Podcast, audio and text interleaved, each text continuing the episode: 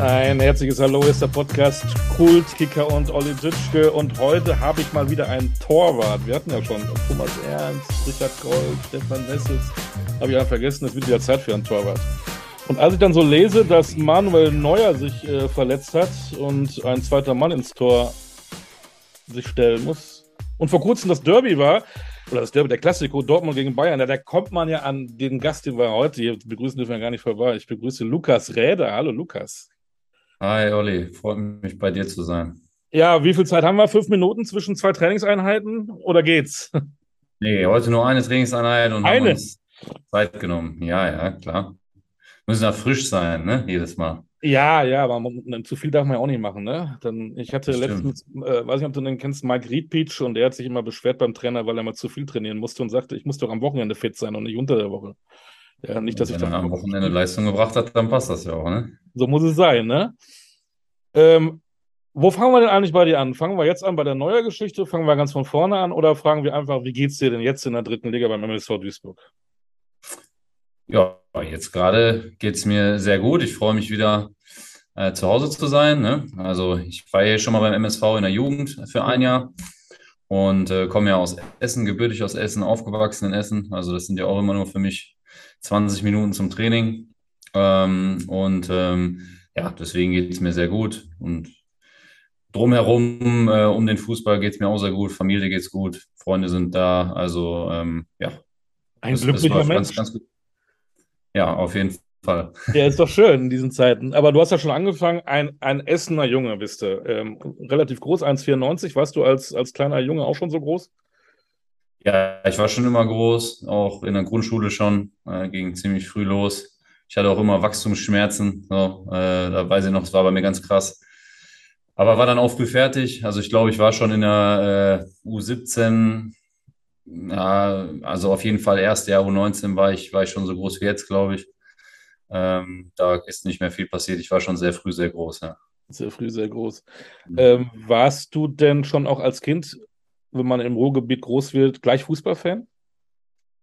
Ja, Fußballfan auf jeden Fall. Ich habe auch äh, ja, mich schon dafür interessiert und auch mal Sportschau geguckt und äh, auch gehört, immer WDR 2, ne, da die Spiele äh, gehört. Ähm, ich weiß noch, wir hatten nie früher Premiere oder sowas. Wir haben dann eher mal äh, Radio gehört, eher und dann halt Sportschau geguckt um 18 Uhr. Ähm, und äh, ja, bin aber, also habe relativ spät eigentlich angefangen zu spielen. Ich weiß gar nicht mehr genau, wie vielen Jahren. Ähm, ne, ich habe vorher Judo gemacht. Okay. Ich habe Kann auch helfen im, im, im Nahkampf, im Strafraum. Ja, es schadet auf jeden Fall nicht. Ist gut für die, für die Koordination und so. Ich Ja. finde es gar nicht schlecht, auch ein paar andere Sachen mal zu machen oder gemacht Ja. zu haben, auf jeden Fall. Oder man lernt da halt auch zu fallen, einfach sich äh, abzurollen, sich nicht weh zu tun. Ähm, also ich glaube, geschadet hat das nicht. Gerade halt auch, weil ich so groß war ähm, oder bin, da so ein bisschen geschmeidiger zu werden. Ne? Ähm, auch wenn ich jetzt nicht sagen möchte, dass ich jetzt geschmeidig bin, aber wer weiß, wie es ohne Judo gewesen wäre, vielleicht nicht besser. Also ich glaube, es hat auf jeden Fall nicht geschadet. Ne? Für meine Mutter war es auch ganz gut. Die, das war immer drin in der Halle. Ne? Die musste nie Ja. bei schlechtem Wetter draußen stehen. Also der hat das auch ganz gut gefallen. Ja, und dann irgendwann war aber dann kein Vorbeikommen mehr am Fußball. Dann sind wir mal zu irgendeinem Verein gegangen. Weiß noch, ESV 1021 früher hieß der bei mir, war um die Ecke. Und ähm, ja, dann sind wir mal da hingegangen und dann bin ich halt dabei geblieben und Fußball wurde dann immer mehr und die anderen Sachen wurden immer weniger. Weil du dann auch schon als, als kleiner Junge so groß warst, hat sich dann der damalige Trainer vom SV Essen gleich in die Hütte gestellt? Ja, auf jeden Fall. Also ich glaube, da war äh, Mangel. Ne? Die hatten äh, keinen Torwart. Da war dann immer am Wochenende, ging dann immer reihum, ist immer jemand anders ins Tor gegangen. Ähm, und ähm, ja, dann bin ich aber auch direkt beim ersten Training ins Tor gegangen und ähm, hat auch ganz gut funktioniert. So. Und da hat mir auch Spaß gemacht und da bin ich dann geblieben. Ja. Es war eigentlich gar keine Diskussion, ob ich mal im Feld spiele. Das war dann erledigt mit dem. Warst du denn äh, als Essener Junge äh, auch RWE-Fan oder, oder im Ruhrgebiet ist groß an Füllhorn von, von vielen Vereinen? Alles so, oder, oder warst du irgendwie Fan von einem ganz anderen Club? Hm, Also wirklich Fan von einem bestimmten Club, glaube ich, war ich gar nicht so wirklich. Ich glaube, ganz, ganz früher mal Borussia Dortmund. Ähm, aber äh, so, so, also so wirklich für einen Club, äh, äh, ähm, ja, ich war einfach generell Fußball interessiert, so, ne? Ähm, klar, Rot-Weiß, wenn, wenn man aus Essen kommt, dann kommt man an Rot-Weiß eh nicht vorbei. Da war man dann auch mal mit der Mannschaft, ähm, mit, mit der, wo man dann gespielt hat, ist man mal ins Stadion gegangen mit den, mit den kleinen Jungs allen und, und hat sich mal so ein Spiel angeguckt. Und ähm, ja, mein Vater hat bei McDonalds gearbeitet, früher war Restaurantleiter und hatte direkt das äh, Restaurant da an der Hafenstraße, Bottroper oh. Straße. Ähm, also der, äh, der hatte auch immer Alarm, wenn Essen ein Heimspiel hatte. Ähm, da war auch immer was los. Also ich habe da schon ein bisschen was mitgekriegt, ja. Dann wurdest du Torwart. Wann hast du dich denn dann auch, was die Fußballer anging oder also Vorbilder anging, dann auch mit Torhütern beschäftigt? Wer war denn auf deinem ersten Poster über deinem Bett als Torwart? Gab es sowas? Ähm, ja, natürlich, Oliver Kahn war halt so eine Strahlkraft, sag ich mal, der war ja allgegenwärtig überall, ne? Ja. Ähm, in den Medien und, und auch so, ne? Da kann man sowieso nicht dran vorbei. Ähm, ja, mein, mein Torwarttrainer hat schon immer gesagt, ja, guck dir lieber den Jens Lehmann an. Ne? Ähm, den fand er irgendwie besser. Dann habe ich mir auch mal den Jens Lehmann angeguckt. Der kam ja auch immer, hat ja auch mal bei ETB gespielt in Essen. Ne? Ähm, und ähm, ja, äh, das waren so die beiden, äh, für die ich mich dann interessiert habe. Wie hat sich das dann bei dir entwickelt? Hat erstmal ein bisschen gekickt beim äh, SV Essen, da bist du nach Rellinghausen gegangen. Das ist wahrscheinlich auch so ein Vorort, oder? In Essen, kenne ich nicht, nie gehört. Das, das ist derselbe Verein. Die haben einfach oh. nur fusioniert mit einem anderen Verein und die hießen dann anders. Aber im Prinzip war es derselbe Verein. Und dann wurden die Vereine größer. 2004, da warst du elf. Bist du dahin gegangen, wo du jetzt wieder bist, beim, zum MSV Duisburg. Wie ja, genau. Ich glaube sogar, es war noch ein bisschen später. Ich glaube, ich, weil ich habe hier in der U16 gespielt. Mhm. Ähm, und äh, ja, genau, da war dann, äh, war ich auch mal im, im, in der Kreisauswahl erstmal in Essen und dann mal in, bei, bei diesem, in, in Duisburg-Wedau in diesen, ähm, ja, wie, wie, hieß das da, diesen Auswahlturnieren, ne, wo dann geschaut wird für die Niederrheinauswahl und so und da habe ich dann halt mitgespielt und ja, darüber kam das so dann, ne, da hat der MSV da, glaube ich, auch mal geguckt, wer da so rumläuft und ähm, ja, es war wohl dann, haben sie mich da, denke ich mal, ganz gut gesehen und dann äh, ja, bin ich hierhin gewechselt, ja, genau. Äh, warst du auch drei Jahre dann wieder zu, zu Rot was essen. Wann hast du denn in, in welchem Alter für dich so gemerkt, ey, so Fußballtorwart, hm, Profi, damit Geld verdienen? Eigentlich hätte ich Bock drauf. Ja, also ganz früher oder als ich angefangen habe, habe ich mich richtig, ja, habe ich den Zusammenhang gar nicht hergestellt, dass man jetzt, wenn man gut als junge Fußball spielt, das später mal auch beruflich machen kann. So, das war für mich immer total zwei verschiedene Sachen, wenn ich Fußball spielen gehe und, und wenn halt da die Bundesliga am Wochenende spielt. Und ich habe mich auch gar nicht interessiert für die Ligen, da Aufstieg, Abstieg, Niederrheinliga, Leistungsklasse, Kreisklasse, das, das wusste ich immer gar nicht. Ne? Also das hat mich wenig interessiert eigentlich. Ja, und dann so mit, ja, ne, als ich dann zum MSV gewechselt bin, da fing das dann natürlich so langsam an, dass man sich ein bisschen Gedanken darüber gemacht hat. Und so wirklich äh, äh, konkret wurde es dann halt in der U19, als ich bei, beim äh, Schalke 04 war und dann äh, auch in meinem zweiten U19-Jahr der Stammtorwart war. Im ersten Jahr habe ich, glaube ich, nur so acht, neun, zehn Spiele gemacht da, weiß ich gar nicht mehr genau, in der U19. Und im zweiten Jahr dann halt war ich Stammtorwart. Wir sind dann auch deutscher Meister geworden mit der A-Jugend. Und ja, dann war das halt sehr konkret. Dann habe ich mir da sehr konkret Gedanken drüber gemacht, ja. Die berühmte Knappenschmiede, Norbert Elgert war ja damals auch schon aktiv, ne? Ja, genau. Ich glaube, der war schon 20 Jahre davor. er wird auch noch 20 Jahre danach aktiv da sein, ja. ähm, was, hat, was hat für dich so die, die Jugendarbeit vor allen Dingen dann auch in der Knappenschmiede ausgemacht? Warum war, ist auch heute noch Schalke im Nachwuchs äh, einer der Top-Adressen? Also ich kann halt nur von der U19 sprechen, ne, weil die davor, die Jahrgänge, die habe ich halt nicht mitbekommen. Ähm, aber gerade halt Norbert Elgert in der U19, ja, und er legt halt neben dem Fußball auch sehr viel Wert auf diese menschliche Ausbildung, sag ich mal, ähm, und auch auf Eigenverantwortung. Also ist, man sagt ja jetzt immer, ja, die, die Spieler, die werden auch in den NRZ an die Hand genommen und, und wenig Eigenverantwortung und dem wird alles abgenommen. Das ist bei ihm halt nicht so. Er versuchte auch die jungen Spieler in die Verantwortung zu nehmen und es gab halt auch bei uns einen Mannschaftsrat äh, und solche Dinge, ne, die es jetzt, weiß ich nicht, ob dies in, in jeder Jugendmannschaft einen Mannschaftsrat gibt. Natürlich gibt es einen Kapitän und einen Vizekapitän, aber es gab halt wirklich so einen Mannschaftsrat, mit dem er dann auch Dinge besprochen hat und, und auch ja, verlangt hat von uns dann ein bisschen die Mannschaft mitzuführen. Mm, und ich glaube, das sind einfach auch ja, ganz wichtige Dinge, die man so mitnimmt, neben dem Fußball, fußballerischen, ja, wo er auch einfach äh, riesiges Fachwissen hat und, und, und auch ja, ganz stark ist. Ne? Wenn ich so überlege, als ich 17, 18, 19 war, habe ich auch oft wilde Sau gespielt. Ähm, also jetzt nicht auf dem Fußballplatz, sondern drumherum. Äh, konntest du trotzdem dein Leben so ein bisschen genießen? Ähm, ja, was heißt trotzdem? Also ich habe das ja genossen, was ich da gemacht habe. Ne? Ah, also okay. Also war ja für mich ähm, natürlich, meine Kollegen ne, sind dann auch mal Freitag, Samstag weggegangen und ähm, gut, man konnte auch mal mitgehen, man hat ja auch mal spielfrei gehabt oder ne, das, das, das ging schon ab und an mal. Klar, natürlich nicht so oft, aber ja, ich hatte auch gar nicht jetzt so das Gefühl, dass ich da großartig ja, was verpasse oder wie auch immer. Also für mich, mir hat das sehr viel Spaß gemacht, was ich gemacht habe und ich habe da auch ja, sehr viel Ehrgeiz drin gehabt und deswegen habe ich nicht so das Gefühl gehabt, dass ich auf was verzichten musste.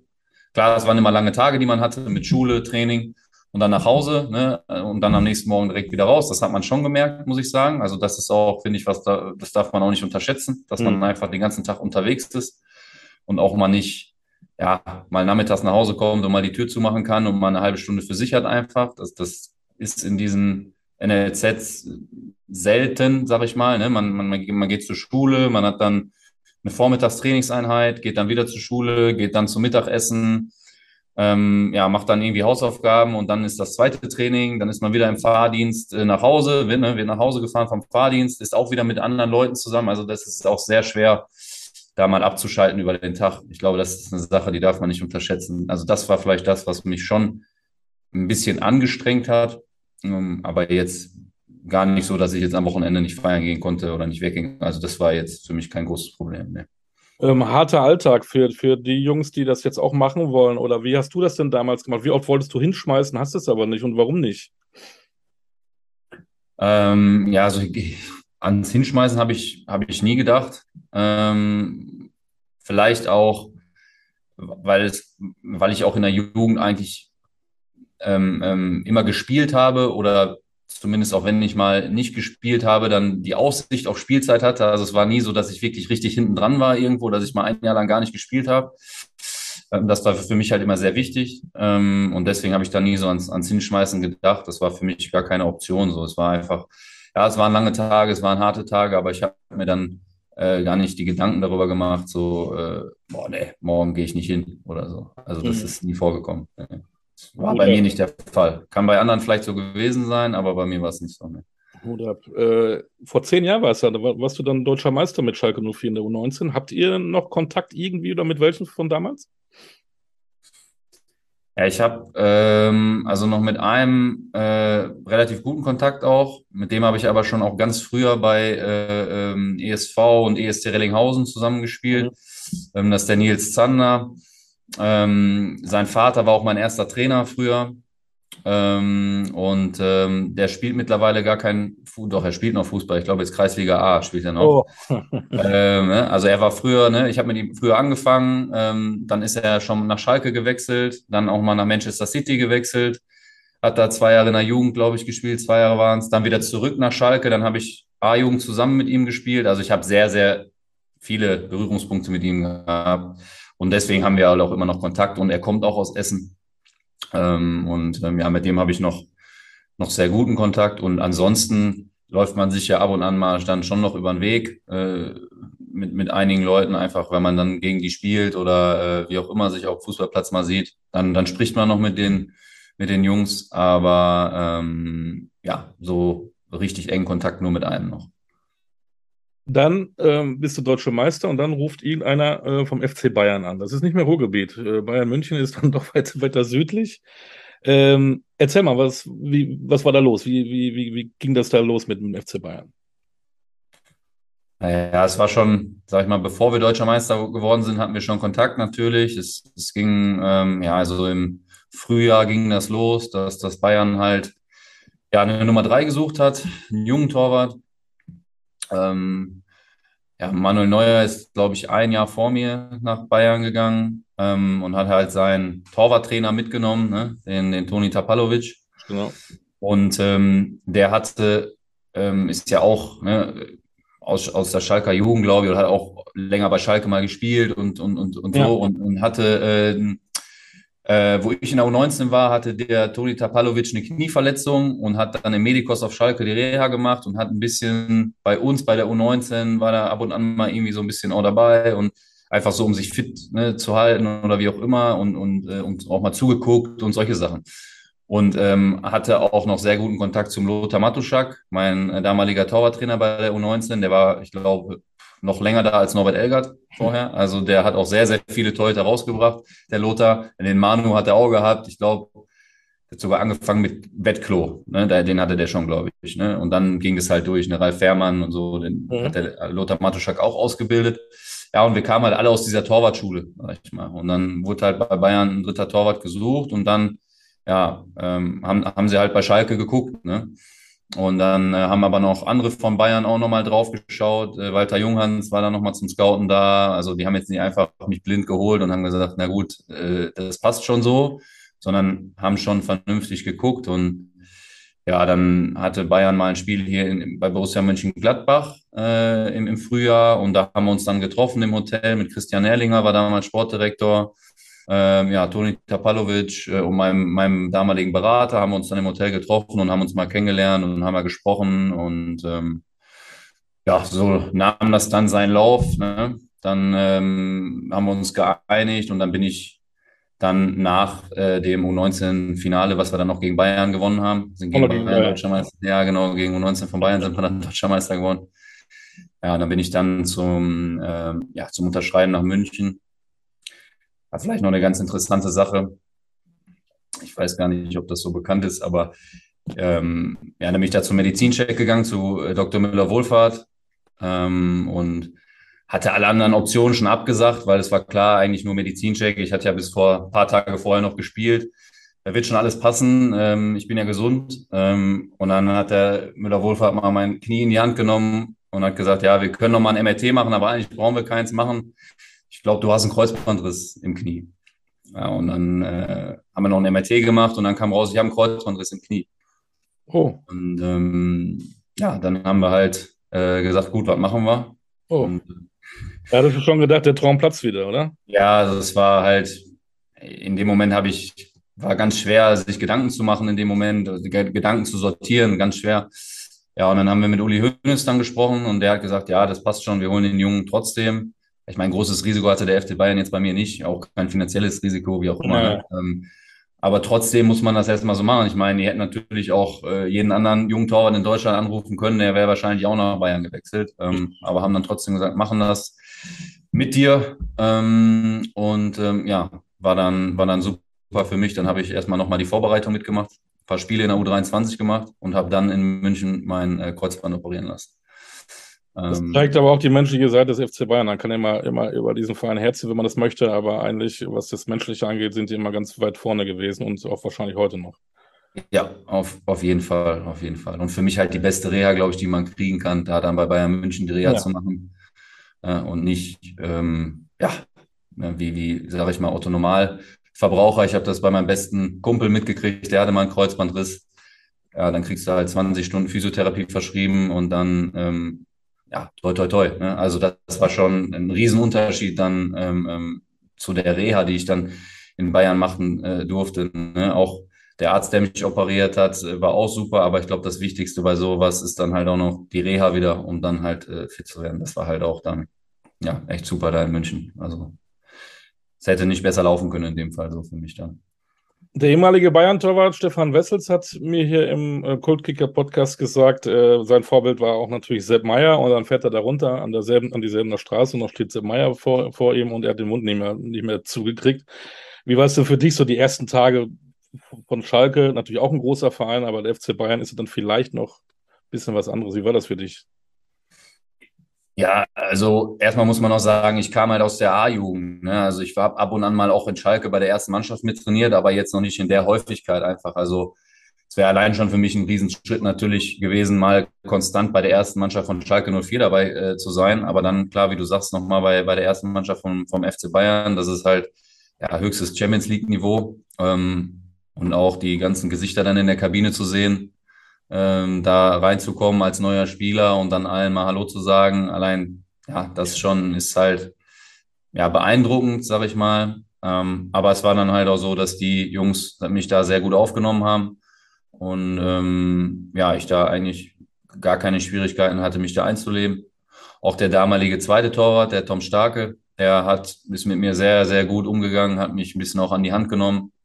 Ähm, ne, war jetzt überhaupt nicht so, dass er gesagt hat, oh, was, mal gucken, wie der Junge so drauf ist, ne, ob der vielleicht auch mir gefährlich werden könnte oder was auch immer. Ne? Der war auch ein gestandener Bundesligaspieler schon und ähm, ja, hat mich da auch ein bisschen an die Hand äh, mitgenommen. Und ja, äh, dann war die vielleicht nach, ja, nach der ersten Woche war, war die Aufregung dann verflogen. So, ne? Dann war es ganz normal.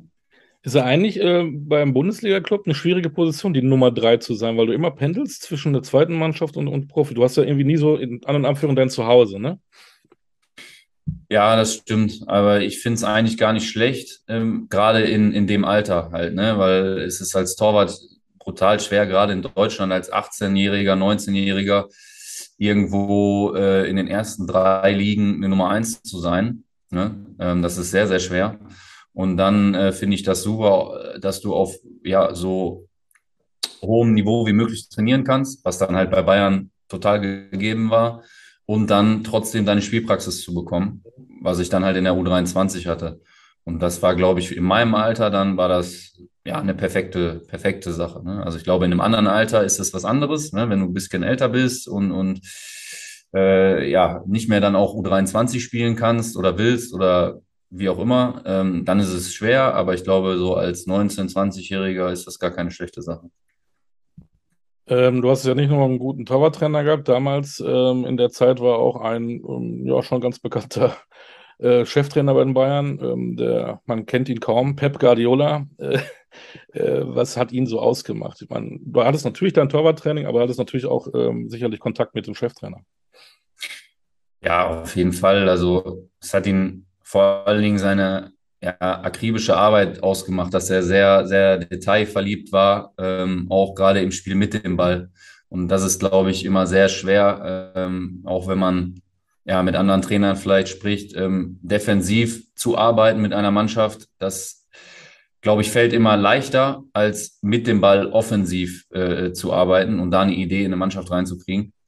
Ähm, aber das ist halt das, was ihn ja auch auszeichnet, was man ja auch sofort sieht, wenn er zu einer neuen Mannschaft kommt, dass er halt nicht nur gegen den Ball eine Idee hat, wie er spielen möchte, sondern halt mit dem Ball und das sehr, sehr akribisch auch äh, ja, in, die, in die Mannschaft reinbekommt, diese Idee. Und das hat sich ausgezeichnet dadurch, dass wir sehr viel Videoanalyse gemacht haben, nicht nur von den Spielen, sondern auch von den Trainings, ähm, fast jeden Tag Videoanalysen gehabt haben ähm, und er halt auch die Torhüter dann sehr in dieses Spiel, in seine Idee mit Ball äh, eingebunden hat. Ne? Also das, das ja, war schon sehr charakteristisch so für ihn.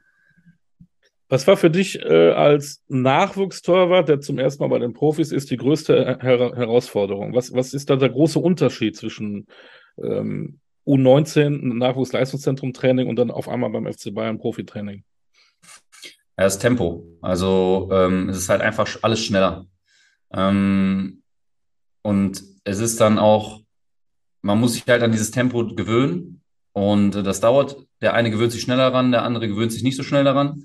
Der eine gewöhnt sich vielleicht nie daran oder der andere hat vielleicht gar keine Probleme damit. Äh, und das ist dann auch, äh, wo man sagt, ja, der ist mit einem jungen Alter schon so weit oder wie auch immer. Ja, der ist, kann sich einfach also ganz, ganz schnell an dieses Tempo einfach gewöhnen. Ähm, und ähm, ja, man, man hat vielleicht äh, als, als Jugendtorwart auch eine, eine super Technik oder einen super Ablauf. Ne? Das sieht alles rund aus, sieht alles äh, super aus, aber auf einmal, wenn dann halt, keine Ahnung, Mario Gomez oder Mario Mandzukic aufs Tor schießt, dann fliegt der Ball einfach schneller. Und ähm, dann hat man zwar immer noch einen super Ablauf, aber zu spät. Ne? Ähm, und das ist halt dann der größte Unterschied, sich an das Tempo zu gewöhnen. Oder wenn man dann ein Eckchen spielt, ne, 5 gegen 2, 6 gegen 2, ähm, da ist auch einfach das Tempo höher. Es ist immer noch ein 5 gegen 2 und immer noch ein 6 gegen 2 und die haben auch genauso Spaß wie, wie die Jugendmannschaften bei der Ecke und da wird genauso auf Tunnel gespielt und auf Beine gespielt wie bei der, äh, ne, bei der Jugend. Aber es ist einfach schneller. Das ist der größte Unterschied. Dann gab es Mitte ähm, April 2014, äh, warst du dann zum ersten Mal im Profikader. Äh, erinnerst du dich noch daran? Hast du da Erinnerungen dran, irgendwie, wenn du da so zurückdenkst? Äh, oh, auf einmal jetzt bin ich bei den Großen dabei. Ähm, ja, so jetzt im Detail habe ich gar keine genaue Erinnerung mehr äh, daran. Ähm, also ich kann mich dann eher noch daran erinnern, wo ich dann eingewechselt wurde. Mein genau, es war ein paar Tage später. Genau, also daran kann ich mich noch, noch, noch viel mehr erinnern. Vorher mal im Kader zu sein, ähm, ja, das, ich war halt immer vorher auch schon mit dabei gewesen, auch mal bei Auswärtsfahrten mitgefahren und immer beim Training dabei gewesen. Also das war für mich dann gar nicht mehr so das Besondere, dann wirklich mal auf der Bank zu sitzen, ähm, ja, weil ich einfach schon immer dabei gewesen war, ne, die ganze Zeit. Das, ja. Und dann Dortmund, äh, zweite Halbzeit, der Kollege Neuer, das war wieder eben, was, was jetzt gerade passiert ist, äh, verletzt. Genau. Äh, und ähm, der, der zweite Torwart, Tom Starke, war damals auch äh, Genau, verletzt. der war auch dann durfte, äh, vor, waren da auch 80.000, keine Ahnung, in Dortmund. Ein gewisser glaub, Lukas Räder durfte dann, ähm, durfte dann dran. Ja, ich glaube, wir haben sogar in München gespielt. Das stimmt. Ähm, Zu Hause, ihr habt zu Hause, ihr habt zu Genau. Hause sogar 3-0 verloren. Entschuldigung. Ja, ja. Ja, immer, du kannst auch mal zu Hause 3-0 verlieren. Kann passieren. ja nicht mal, dass du nur auswärts 3-0 verlieren darfst. Selbstverständlich. ähm, ja, nee, ja, klar, es war, es war ähm, erstmal super, weil gerade gegen Dortmund waren immer viele Freunde, Verwandte auch da. Ne? Ob ich jetzt gespielt hätte oder im Kader war oder das ist ja zweitrangig in dem Fall gewesen, dafür, dass einfach viele Leute, viele Bekannte von mir da waren. Mein Vater war im Stadion, was da halt auch nicht bei jedem Spiel der ersten Mannschaft war, nicht mein Vater da. Ne? So, der wohnt auch in Essen und der fährt ja nicht jedes Spiel da runter. Aber gegen Dortmund war er halt da. Und ähm, ja, dann haben, äh, zur Halbzeit hieß es dann, ja, Lukas, mach dich warm. Äh, der Manu, der hat am, an, an der Wade, hatte der was Muskuläres halt. Das war nicht ganz so schlimm, aber in, in ein paar Wochen später war dann Champions League. Ähm, Spiele standen an, auch gegen Real Madrid und so weiter. Und da wollte man dann kein Risiko eingehen und hat dann gesagt, ja, dann nehmen wir den Manu raus. Und ähm, ja, Lukas, mach dich warm. Und ähm, ja, da muss ich sagen, ähm, war es eigentlich äh, ähm, das Warmmachen war, war, war, auch, war auch sehr gut, da erinnere ich mich noch dran. Also ich war kaum nervös oder eigentlich gar nicht nervös, sehr konzentriert. Ähm, und ähm, ja, weil das, ich glaube, es war auch gar nicht so schlecht, dass ich einfach in der Halbzeit eingewechselt wurde, weil ich konnte mir gar keine Gedanken darüber machen. Also wenn ich jetzt zwei Ja. Tage vorher gewusst hätte, gegen Dortmund spielst du, ja, dann hast du Zeit, dir Gedanken darüber zu machen. Dann ne, deine Kollegen, dann sprichst du mit denen oder deine Eltern, sprichst mit denen darüber und so weiter. Und so war es einfach, ja, ich hab, mir, konnte mir keine Gedanken darüber machen und hab, hab dann einfach gemacht. Und ähm, ja, dann ist es halt auch nur Fußball. Und äh, ich habe es ja auf, auf, auf hohem Niveau auch schon trainiert die ganze Zeit und, und wusste ja ungefähr, was, was abgeht. Und ähm, ja, habe mich dann eigentlich sehr wohl gefühlt im Spiel, muss ich sagen. Dann hast du nochmal gegen Braunschweig gespielt, äh, komplett. Da habe Genau. ich sogar gelesen, da hast du sogar ein Tor vorbereitet. Hast du einen Assist? Ich wollte erst noch bei YouTube. Ah, genau, das ist ja auch vielleicht, äh, wir sind ja hier beim MSV generell äh, äh, sehr offensiv eingestellt, die Torhüter, ne? Der Winnie Müller hat ja auch schon abgeräumt hier den Tor des genau. Monats, was das war, ne? Ja. Zeichnet uns hier aus beim MSV. äh, ja, nee, wir haben, das kam. Rückpass, kam Rückpass zu mir und ich habe den Ball, glaube ich, direkt genommen, langer Ball, ne? Gut, ich wollte ihn einfach nach vorne zu Mario Mandzukic, wollte ich ihn spielen. Ähm, ja, der Verteidiger hat dann aber ein bisschen gepennt und, und, und ähm, stand nicht richtig und dann ging der Ball über die letzte Kette drüber und ja, Mario Mandzukic lief dann durch und war eins gegen eins gegen den Torwart und musste nur noch reinschieben. Ne? ja, Lukas Räder Assist, ja, ganz Ja. klar. Großartig. Hat nicht jeder. Nee, und vor allen Dingen auch direkt im zweiten Spiel. Ne? Das war Ja. auch so. Dann nochmal Pokalhalbfinale gegen, gegen den FCK. Das war dann ein sattes 5 zu 1. Das, also, das waren deine drei Spiele. Und wenn man dann guckt, ähm, da steht dann eben bei Lukas Räder Champions League-Sieger, Club-WM-Sieger, Deutscher Meister, zweimal Pokalsieger, zweimal UEFA-Cup-Sieger, äh, UEFA-Supercup. Äh, wie viel ähm, nimmst du das für dich mit? Sagst du, ich bin Champions League-Sieger?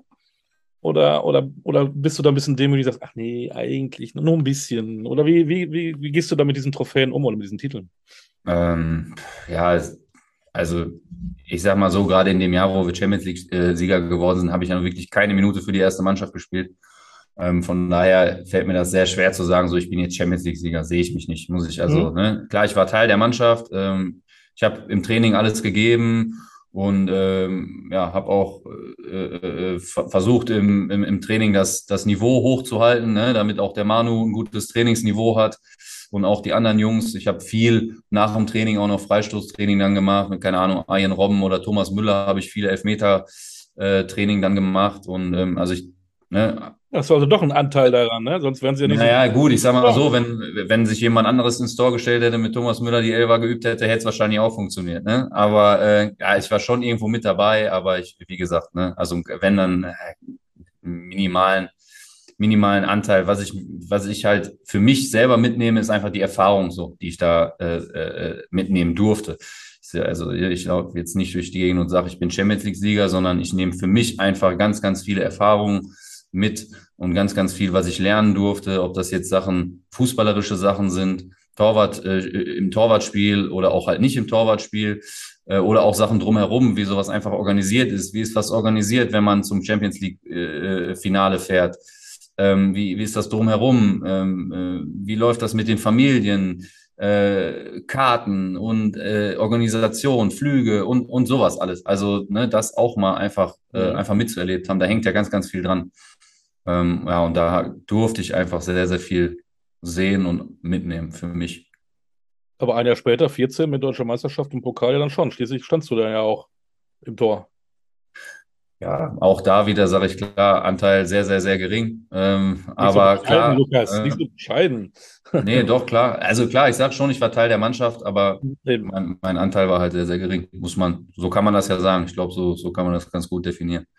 Und in der Zeit musstest du auch mit Lederhosen aufs Oktoberfest? Ich durfte. Ruhrpott-Junkie in Lederhosen, ja? ja, ich, ich durfte. Also es ist ja keine Qual, da äh, beim FC Bayern einge, eingeladen zu sein äh, und frei essen, frei trinken und die Lederhose kriegst du auch noch geschenkt. Also ähm, da gibt es Schlimmeres. Ne? Das habe ich natürlich gerne gemacht. Natürlich. Jetzt warst du da drei Jahre. Ähm, wie haben sich in der Zeit deine Träume entwickelt? Was hast du für dich da vorgestellt? Du warst immer noch ein junger, junger Trainer. Du hast gesagt, du hast viele Abläufe kennengelernt mit vielen Stars, Guardiola. Was, war da, was hat sich so in deinem Kopf entwickelt? Dachtest du, du bleibst jetzt ewig beim FC Bayern oder hast gedacht, jetzt kommen die anderen großen Clubs aus Deutschland oder wo auch immer und rufen dich an? Oder warst du genauso bescheiden wie jetzt auch? Ja, also ich bin nie irgendwo rumgelaufen und habe gesagt, so, ich spiele jetzt hier beim FC Bayern, ne? Oder also, das habe ich nie gemacht. Ähm, klar, wenn mich Leute darauf angesprochen haben, dann habe ich mich mit denen unterhalten. Aber ähm, so, ja, ich bin damit jetzt nie hausieren gegangen, sage ich mal. Ähm, ja, und dann war ich für mich halt an dem Punkt, was ich auch gerade schon einmal kurz angesprochen habe, dass es sehr, sehr schwer ist, in Deutschland als junger Torwart ähm, auf, auf hohem Niveau zu spielen. Und das war dann halt für mich der Punkt, wo ich dann angekommen war. Ne? Mein Vertrag ist dann ausgelaufen, die, ich war zwei Jahre in München und dann war halt die Frage, was machst du jetzt? Ne? Ähm, und ähm, halt auch noch äh, ja als, als sehr junger Sportler, als sehr junger Mensch auch diese Lage richtig einzuschätzen. Also wo kann ich spielen, wo habe ich eine Chance zu spielen?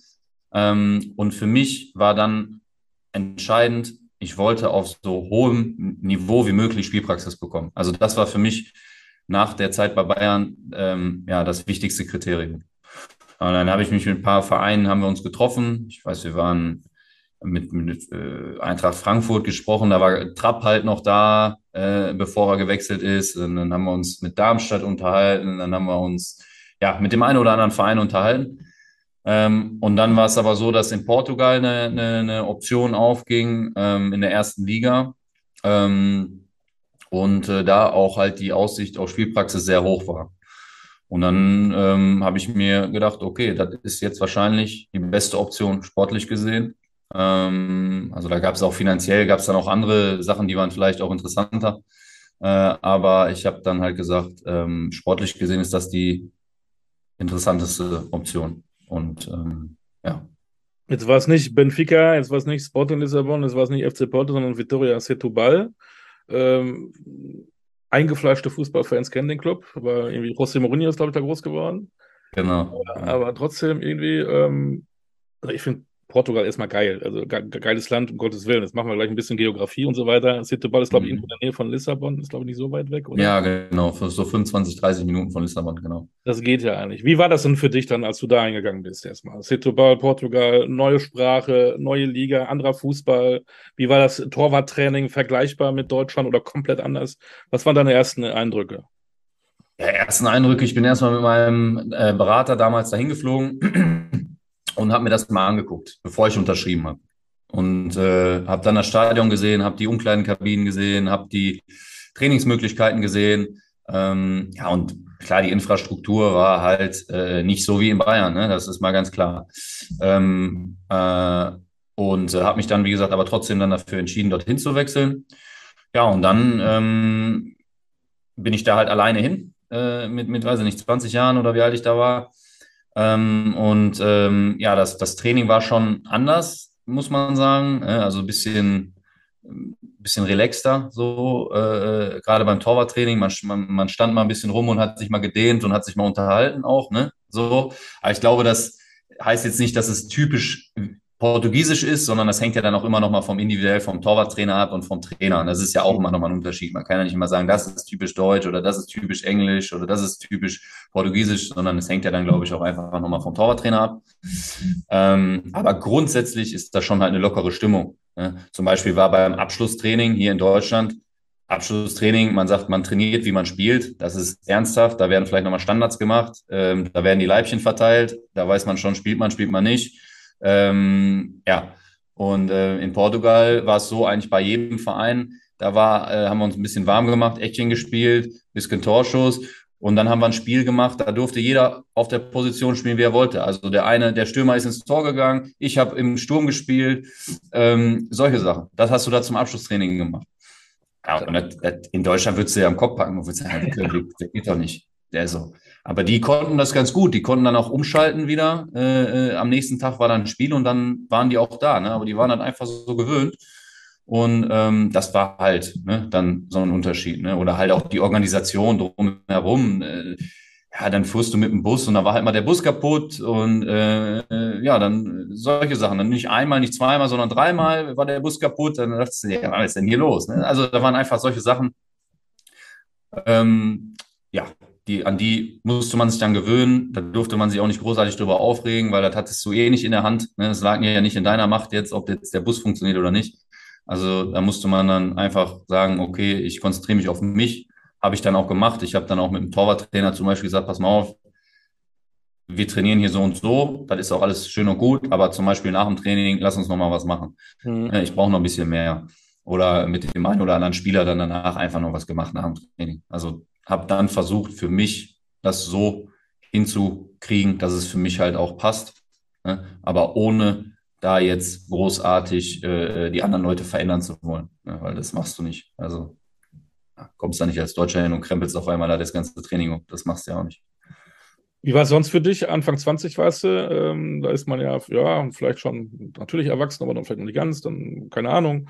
Wie kamst du zurecht in Portugal? Sprache auch nicht so ganz so leicht wie Spanisch oder Italienisch? Ja, ähm, also das Gute war, dass relativ in dem Jahr, wo ich dahin gewechselt bin, sind auch relativ viele neue Spieler einfach zu dem Verein gekommen. Ähm, es waren halt auch viele Brasilianer, Peruaner, ein Grieche, ähm, auch relativ viele Ausländer, sage ich jetzt mal, halt auch nicht Portugiesen. Ähm, ja, und ähm, da äh, fällt es dir natürlich leicht, äh, äh, dann erstmal sich mit den Leuten natürlich ne, äh, äh, zu unterhalten und äh, auch dann erstmal auf Englisch und dann nach, im Nachhinein ähm, dann Stück für Stück, aber auch natürlich mit den portugiesischen Spielern ähm, sich zu unterhalten und dann auch Stück für Stück die Sprache so ein bisschen mitzukriegen. Also für mich, ich habe da keinen Sprachunterricht genommen, ist, wo ich sage, hätte ich vielleicht machen sollen, so im Nachhinein. Ähm, aber wie ich die Sprache dann gelernt habe, ist viel, wenn der Trainer über Fußball gesprochen hat, wenn er seine Videoanalyse gemacht hat, da weißt du ungefähr, worum geht's. Und äh, dann ne, Wort für Wort, Woche für Woche wurde es dann besser. Und wenn du erstmal 10, 20, 30, 40 Wörter drauf hast, dann verstehst du vielleicht ein Wort im Satz und dann nächsten Monat zwei Wörter in jedem Satz und so weiter. Ne? Also so ging das dann. Ja, und dann mit der Zeit konnte ich mich dann auch ganz vernünftig auf Portugiesisch unterhalten. Einige, vor allen Dingen ältere Leute, sprechen da auch gar kein Englisch in Portugal, das muss man auch sagen. Also das war jetzt nicht immer Pflichtfach dort in der Schule. Das heißt, du musst dann halt auch Portugiesisch sprechen. Da geht dann kein Weg dran vorbei. Und das ist dann auch gar nicht so schlecht. Ne? Nach wie vor äh, kann ich immer noch ein bisschen, ist einmal grammatikalisch Katastrophe, aber äh, die Leute freuen sich ja auch, wenn du es einfach versuchst. Dann sind die auch sehr offen wie hast du denn, hörst du mich noch? Und versuchen dir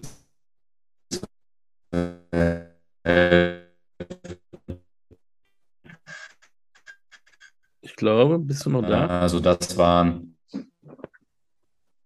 alles Dinge, die Ich höre dich gerade ganz schlecht, äh, Lukas.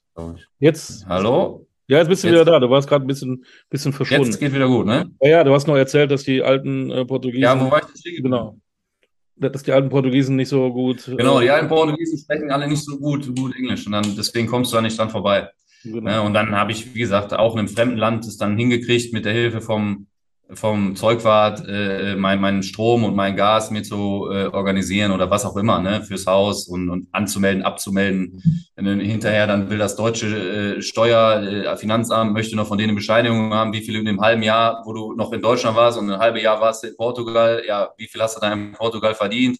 Dann brauchst du da so ein Zettelchen und ah, solche Sachen. Ne? Also das sind dann solche Sachen, die hast du vielleicht bei Bayern München alle abgenommen, abgenommen bekommen. Ja. Ne? Diese organisatorischen Sachen. Und dort in Portugal musste ich sie dann alle selber machen. Und dann halt auch nochmal in einer anderen Sprache. Aber ich glaube, das hat mich auch weitergebracht. Ne? Gab es so ähm, diese südländische Mentalität, wenn du zum, ähm, zum FC Porto gefahren bist oder zu Lissabon äh, zu den großen Spielen? Wie, wie, welche Bedeutung hat Fußball in Portugal? Ist das vergleichbar mit in Deutschland oder sind die verrückter oder weniger verrückt? Sind da vielleicht nur 5000 Zuschauer dann beim Heimspiel in Setúbal oder ist die Hütte voll? Was geht da ab?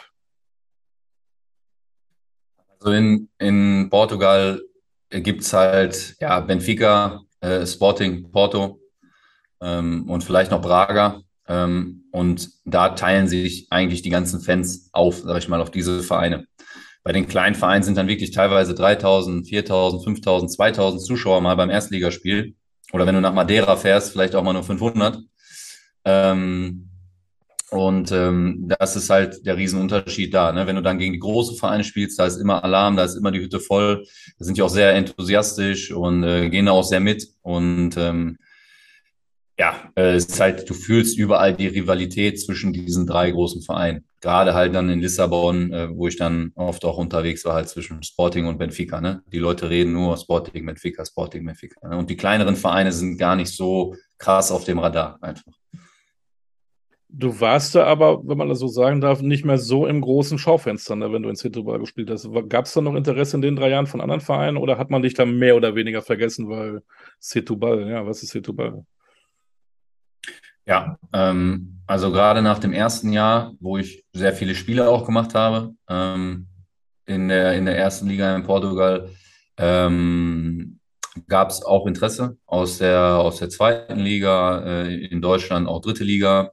Äh, ja, wir haben uns dann aber dagegen entschieden oder ich habe mich dann dagegen entschieden und habe gesagt, ich mache noch mal ein Jahr in Portugal, um äh, dann einfach noch mehr Spiele gemacht zu haben. Äh, ich war dann bei diesem Verein halt schon bekannt, sage ich mal, ähm, und dachte, ich weiß, woran ich bin bei dem Verein.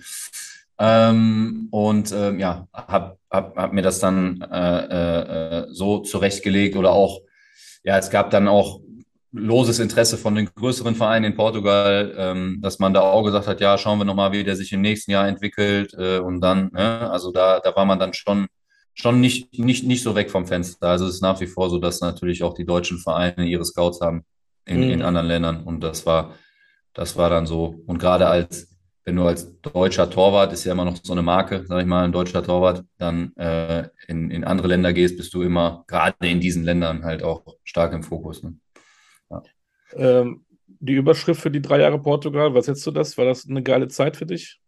War das menschlich auf jeden Fall äh, überragend? War sportlich, naja, oder wie, wie, wie fasst du das zusammen? Ja, also ich würde sagen, erste Jahr war super. Ähm, zweite Jahr habe ich dann, glaube ich, nur noch zehn Spiele gemacht oder nur noch fünf Spiele, ich weiß es gar nicht mehr. Äh, habe dann halt nicht mehr so viel gespielt. Ähm, und im dritten Jahr habe ich dann gar nicht mehr gespielt. Ähm, von daher würde ich sagen, ja, sportlich durchwachsen. Ähm, und äh, aber für mich als Mensch und äh, die Entwicklung und auch einfach mal da zu leben in einem Land, wo andere Urlaub machen, ähm, war es top. Ne? Das schon. Lebensqualität brutal hoch. Ähm, also das war schon super, ja. Bist du jetzt ein guter Surfer geworden oder so? Nee, ich habe da nie gesurft. Ähm, ich habe auch leider Gottes nie gegolft. Ich habe jetzt angefangen zu golfen im Sommer und ich habe in Portugal gibt es so viele Golfclubs, ne? Und auf diesen Golfclubs gibt es so Ferienhäuser. Und ich habe in so einem Ferienhaus gewohnt auf dem Golfplatz. Ah. Ne? Weil die, da war halt ein Besitzer, der hat gesagt, okay, wenn da jemand ein ganzes Jahr drüber drin ist, habe ich keinen Stress mit den Vermietungen und so weiter und kriege auch im Winter meine Kohle und wie auch immer. Und äh, war dann ein guter Preis und da hatte der keinen Stress und ich habe schön gewohnt und das war super so. Äh, aber ich habe halt nie Golf gespielt. Da ärgere ich mich jetzt im Nachhinein äh, ziemlich drüber, dass ich da, da hätte ich die besten Möglichkeiten gehabt, aber okay, da war ich noch nicht so weit. Ne? Da ja, war ich mal jetzt vielleicht mal in Urlaub hin, da wo ich dann früher gewohnt habe und äh, spiele dann nochmal eine Runde. Ja. Etwas mehr für ältere, reifere Herren, oder? ja, entspannte Ründchen kann man da laufen. Ja. Genau. Dann ging es aber ähm, nach England, dann in An- und Abführung nur in die dritte Liga, ähm, Mutterland des Fußballs. Ein Traum von dir, in England zu spielen und deswegen auch nur dritte Liga? Oder wie kam das zustande? Bradford. Bradford, genau, das ist im Norden, ne, relativ weit im Norden, ähm, in der Nähe von Leeds. Ähm, ja, also es war dann so, dass ich halt in dem letzten Jahr Portugal gar nicht mehr gespielt habe. Ich war teilweise auch gar nicht im Kader. Ähm, es war halt sportlich echt ein saures Gurkenjahr so. Und ähm, dann ähm, war es für mich halt nicht ganz so einfach, auch äh, einen Verein danach zu finden, muss man ganz klar sagen. Ähm, und habe auch sehr lange gewartet. Also ich bin, glaube ich, erst auch am 31.08. Äh, gewechselt. Da lief die Saison schon. Es war auch keine einfache Zeit für mich, äh, ne, zurück nach Deutschland zu kommen, dann vereinslos zu sein ähm, ja, sich, sich fit zu halten. Mit meinem, ja, mit meinem alten Torwarttrainer habe ich mich dann fit gehalten ähm, und habe auch teilweise Sachen abgelehnt, wo ich gesagt habe, nee, das will ich nicht machen ne? und ich warte noch mal ein bisschen. Also es war auch gar nicht so einfach dann. Mhm. Ähm, und ja, dann kam halt äh, ein Anruf von dem Besitzer von Bradford, der halt auch Deutscher war. Ähm, das war der Verein war da im Besitz von zwei Deutschen oder ist immer noch. Ähm, ja, und das war so eine Option. Da hatte sich halt der zweite Torwart verletzt. Und da war eigentlich auch klar, du spielst erstmal nicht. Aber ich dachte so, ich habe mir auch den ersten Torwart angeguckt. Ich dachte, ja, den kannst du, kannst du wegbeißen. Ne? Das kriegst du hin. Ähm, und deswegen habe ich es dann gemacht. Ähm, ja, weil, und ne, erstmal England, wieder eine neue Erfahrung. Und auch, weil ich gesagt habe, okay, den ersten Torwart ähm, könntest du, könntest du äh, wegbeißen. Ne? Also ich habe dann, ich hab, war vorher auch zum Beispiel in England im Probetraining bei, bei äh, ähm, Crystal Palace und bei äh, äh, Southampton. Da, da war das dann halt so eher für die U23 nochmal, ne? oben mittrainieren, U23 spielen. Aber das habe ich halt schon in München gehabt. Ja. Und das wollte ich halt nicht. Ne? habe ich zum Beispiel diese Sachen abgelehnt. Ne? Ähm, um, um, weil ich dann gesagt habe, nee, ich will wirklich in der ersten Mannschaft irgendwo äh, ja, um Punkte spielen, um, um, um, um was spielen, worum, wo es um etwas geht, ne? Und nicht in einer Ausbildungsmannschaft spielen. So, ne? Ja, und dann bin ich nach England gegangen und das hat dann halt mit diesem Wegbeißen hat nicht so gut funktioniert, muss man sagen. also ich habe da ein Ligaspiel gemacht wow. und ich glaube äh, fünf, sechs Mal im Pokal gespielt. Ich saß halt die ganze Saison auf der Bank. Ähm, aber war trotzdem eine super Erfahrung für mich auch wieder. Ähm, einfach das mal kennengelernt zu haben, wie es in England so abläuft. Mit den Stadien, ganz enge Stadien, gerade in der dritten Liga noch alte Stadien, ganz enge äh, ähm, Umkleidekabinen.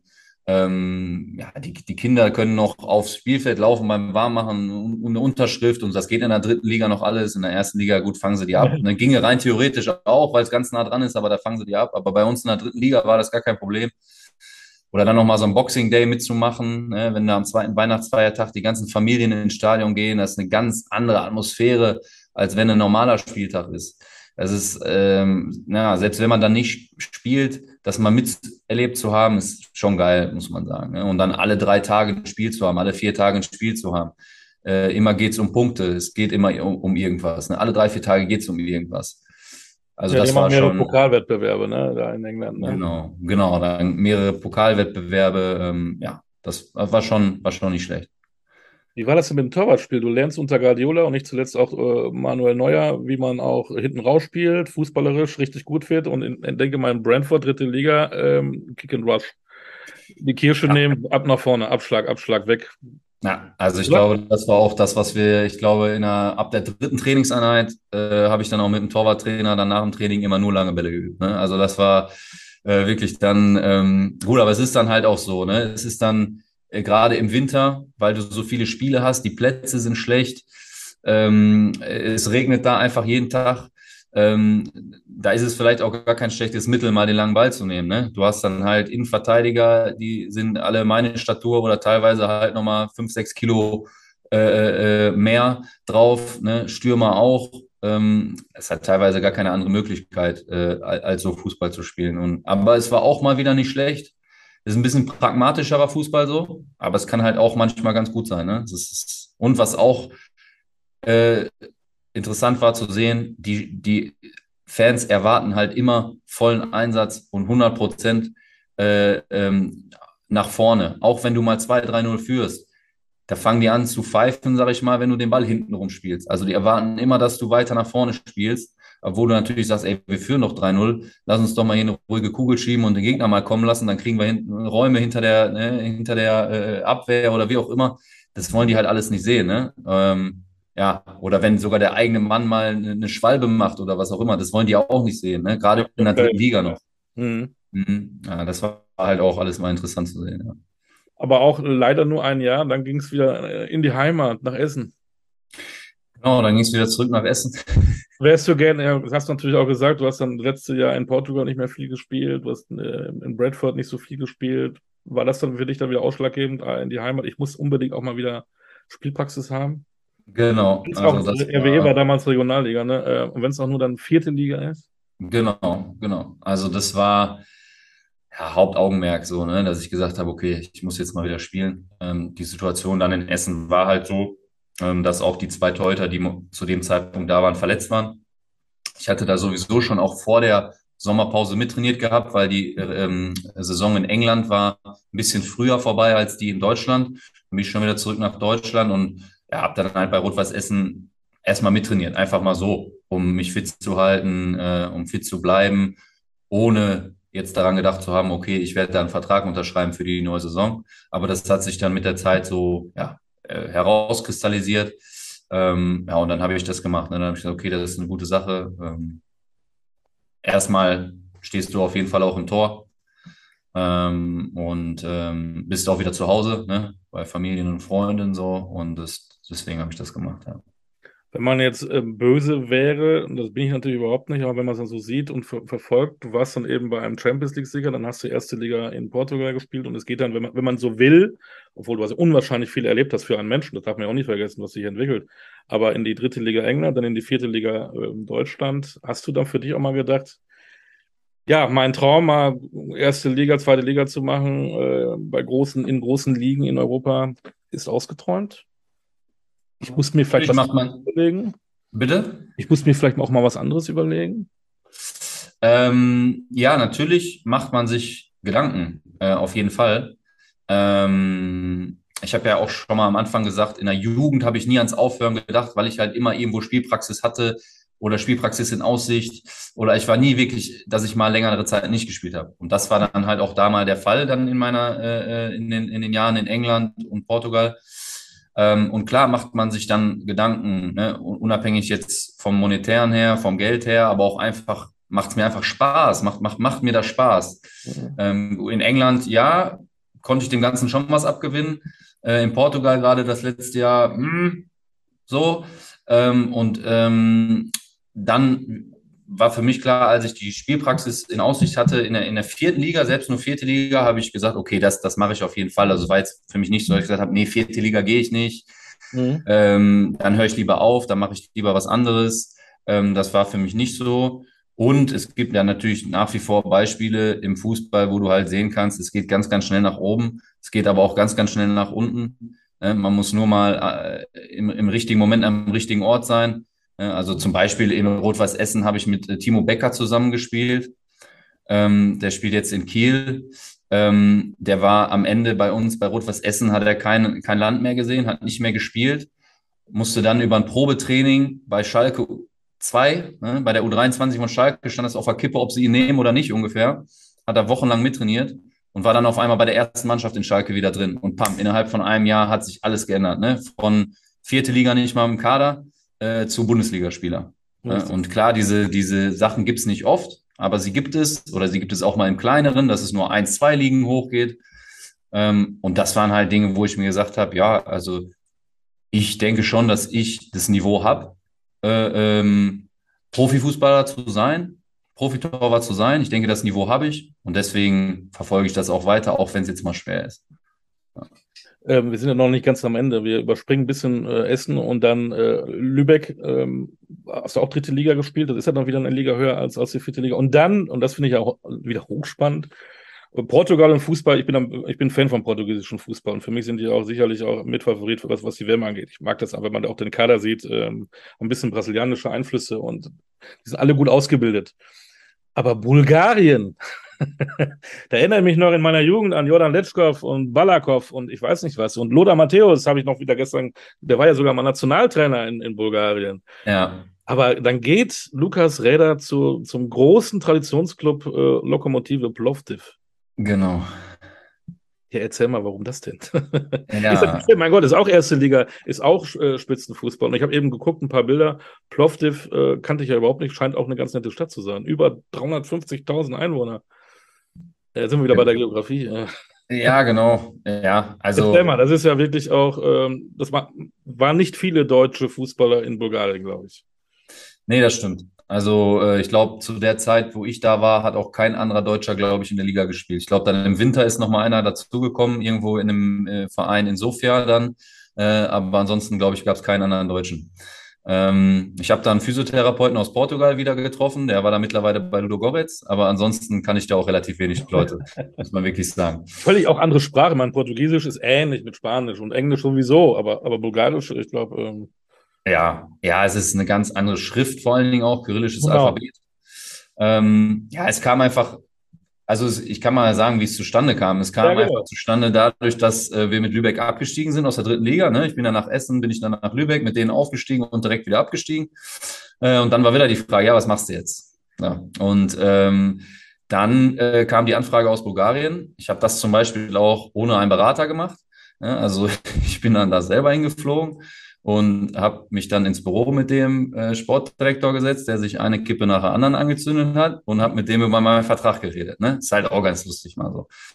ähm, ja, hat dann am Ende auch alles hingehauen und habe dann den Vertrag unterschrieben und meine Mutter dachte auch erstmal, boah, Bulgarien und, und, und äh, ist das überhaupt seriös alles da und, ne, und, und so weiter. Ne? Also ähm, gerade im Fußball äh, in Bulgarien jetzt 10, 15 Jahre zurück war sehr viel Mafia auch, muss man sagen. Ja. Also sehr viele Leute, die, die äh, aus der Mafia waren, haben sich einen Fußballverein angelacht, äh, haben den finanziert und äh, ja, haben damit ein bisschen Spaß gehabt. So war das wirklich früher, ne? muss man sagen. Mittlerweile hat sich das aber geändert.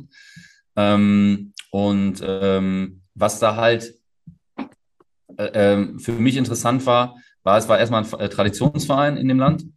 Ähm, der Verein hatte in den letzten drei Jahren, glaube ich, zweimal den Pokal gewonnen und ähm, spielte dadurch halt auch, und weil sie in der Liga Zweiter geworden waren, ähm, äh, Conference League äh, Qualifikation. Äh, und das war für mich halt interessant, vielleicht über ne, ein nicht so äh, äh bekanntes Land, dann darüber aber nochmal internationalen Fußball zu spielen. Ja, weil die ersten drei, vier Vereine spielen da immer, ne? Europa League Quali, Conference League Quali. Und ähm, ja, das war für mich halt interessant. Ich habe gesehen, okay, der Verein, der hat in den letzten Jahren das nicht nur einmal, sondern zwei, dreimal erreicht, diese Conference League Quali. Das ist interessant, hört sich gut an.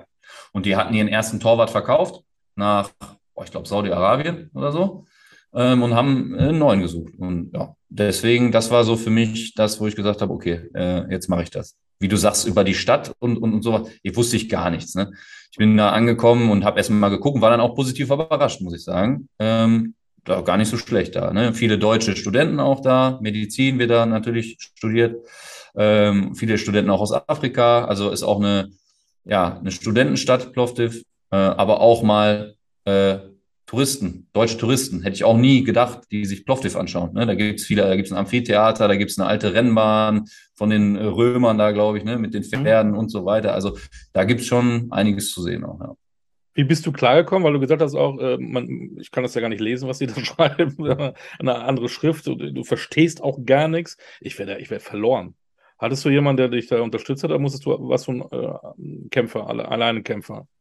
Ähm, ja, ich hatte da das, oder da ist es so, dass da wieder die älteren Leute sprechen viel Deutsch. Ah weil die waren mal in Deutschland arbeiten für ein paar Jahre oder äh, wie auch immer, in der Schule mal gehabt oder irgendwie, ne, kann, weiß ich auch, Grund, keine Ahnung, aber es ist so, dass da Also das Allernötigste eher sogar noch mit Deutsch hinkriegst als mit Englisch da.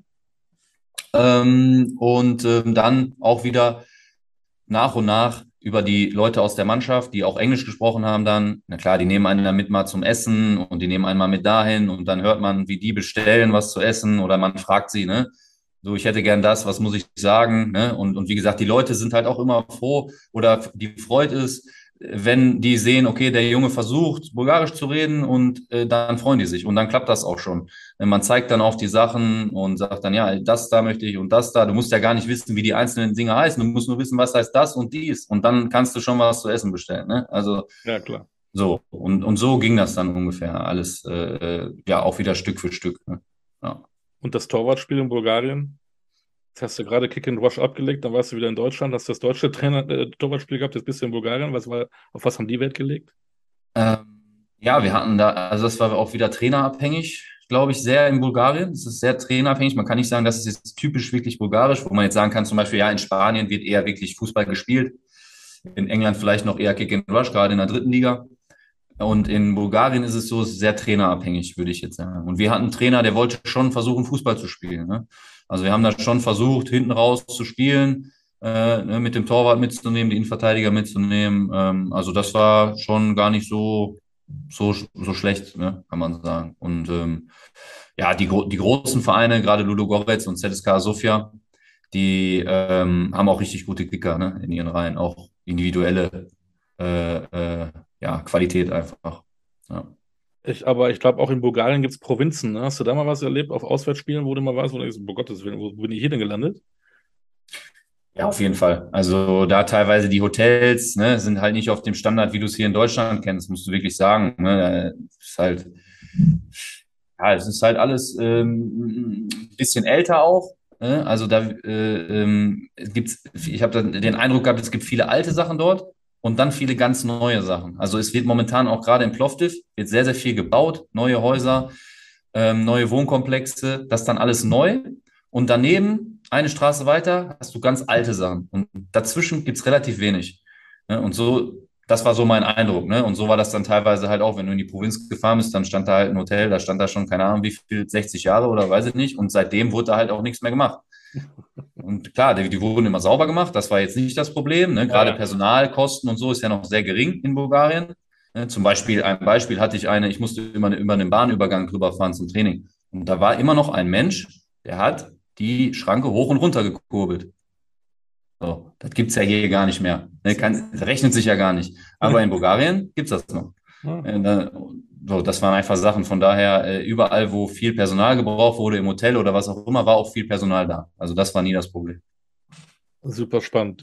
Jetzt bist du dann aber nach einem Jahr dann doch wieder nach Duisburg.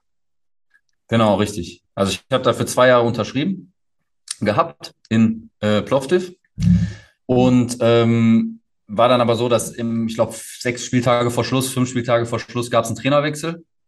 Ähm, der neue Trainer hat mich dann aussortiert, hat gesagt, okay, Lukas, geh mal auf die Bank. Ähm, und ja, dann habe ich halt gesagt, okay, äh, mein Ziel war oder mein Anspruch war ein anderer. Ich wollte hier äh, die nur klare Nummer eins sein und äh, wenn, wenn möglich halt nochmal international spielen.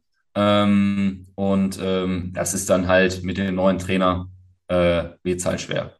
Ähm, und äh, deswegen habe ich da meinen Vertrag aufgelöst und ähm, genau, habe mich dann nach was Neuem umgeschaut. Ne? Und für mich war dann auch, muss ich wirklich sagen, äh, wichtig, äh, wieder hier in die Umgebung zu kommen. Also jetzt nicht ne, nochmal anderes Ausland oder auch Deutschland, aber nochmal 600, 700 Kilometer weiter weg, sondern äh, das war für mich schon auch ja, Priorität, muss man sagen.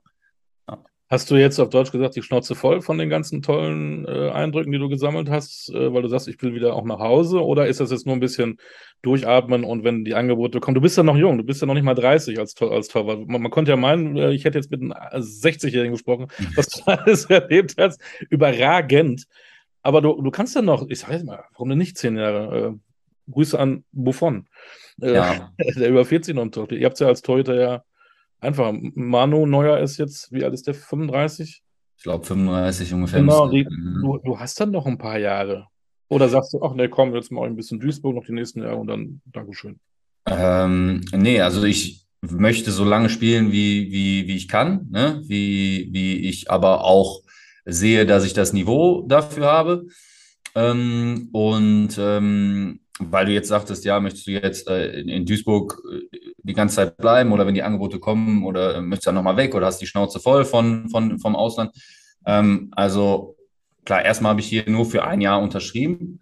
Ähm, ich fühle mich hier aber sehr, sehr wohl. Ähm, klar, auch durch die Nähe äh, äh, nach Hause, aber auch in der Mannschaft und im, im Verein generell. Also ich finde, Duisburg ist nach wie vor ein großer Verein einfach auch im Ruhrgebiet. Ah. Das merkst du einfach, wenn, wo ich gesagt habe, äh, ich bin jetzt nach Duisburg gewechselt, da wie viele Leute mir erzählt haben, ja, mein Onkel hat eine Dauerkarte und mein Chef, der geht ab und an mal nach Duisburg und ne, also wie viele Leute einfach auch noch sich für diesen Verein interessieren, ähm, was auch immer schön ist für, für einen Spieler.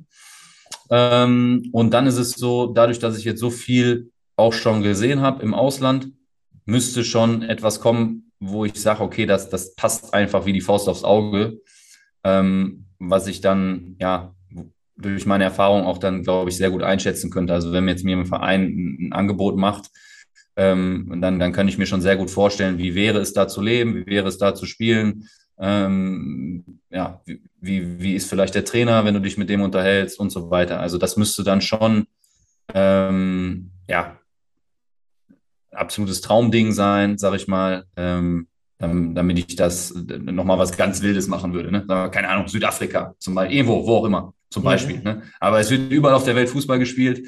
Äh, und wie du schon gesagt hast, ich glaube, ich habe auch noch ein paar Jahre. Und wer weiß, was kommt. Das, das, das, weiß ich nicht, aber wie gesagt, momentan fühle ich mich schon echt sehr, sehr wohl hier. Ne? Also ich kann mir hier auch vorstellen zu sagen, ähm, ich mache hier weiter und weiter und weiter und weiter. Ne? Also spannend. Ja. Nicht so wie Lutz Pfannenstiel, auch Torwart, der, glaube ich, auf allen Kontinenten im, im Tor stand, der überall war, der sogar, glaube ich, in Brasilien oder Thailand auch mal im Knast war, vier Wochen. Also das musste ich habe auch irgendwas mit dem Pinguin mal gehört und so. Und, und jetzt ist er aber in den USA, glaube ich, ne? Der ja, macht ja, der so einen neuen Verein, ne? Ja, genau. So, so kann es Von einem ganz neuen Verein stampft er aus dem Boden sozusagen, ne? Ja, ja so geht das. Ich weiß gar nicht, wann die an den Start gehen. Hoch, hochspannend. Ich sage, du erlebst Sachen, die andere nie erleben oder in, in der ganzen Torwartkarriere. Aber eins muss ich noch fragen. Ähm, jetzt war die, die am Ballon d'Or, äh, der, der Lev Yashin-Pokal äh, ging an Courtois Zweiter war, habe ich jetzt mal aufgeschrieben, Allison und Ederson. Früher waren die brasilianischen Torhüter ähm, Graupen, mittlerweile sind es mit die besten der, der Welt. Ähm, dann die Franzosen, Mondi, Magnon, dann kam Trapp. Hättest du auch so gewählt? Ja gut, ich bin natürlich immer sehr parteiisch, dadurch, dass ich einfach auch mit Manuel Neuer äh, zwei Jahre lang zusammen gespielt habe und, und einfach ihn auch nochmal im Training erleben durfte. Ähm, und einfach ja, dadurch ihn, glaube ich, nach wie vor ganz, ganz weit vorne sehe. Ich sage aber auch, dass Courtois gewonnen hat, finde ich schon auch gerechtfertigt. Auch gerade das, was er in der Champions League geleistet hat. Ich muss jetzt sagen, ich habe jetzt nicht jedes Spiel von Real Madrid in der Liga gesehen, aber einfach auch das, was er in der Champions League so gemacht hat, das war schon echt, echt überragend. Ähm, ja, ich finde Donnarumma auch, muss man sagen, ich, mir gefällt sehr, wie offensiv er mitspielt bei Flanken, äh, wie er positioniert ist, sehr offensiv.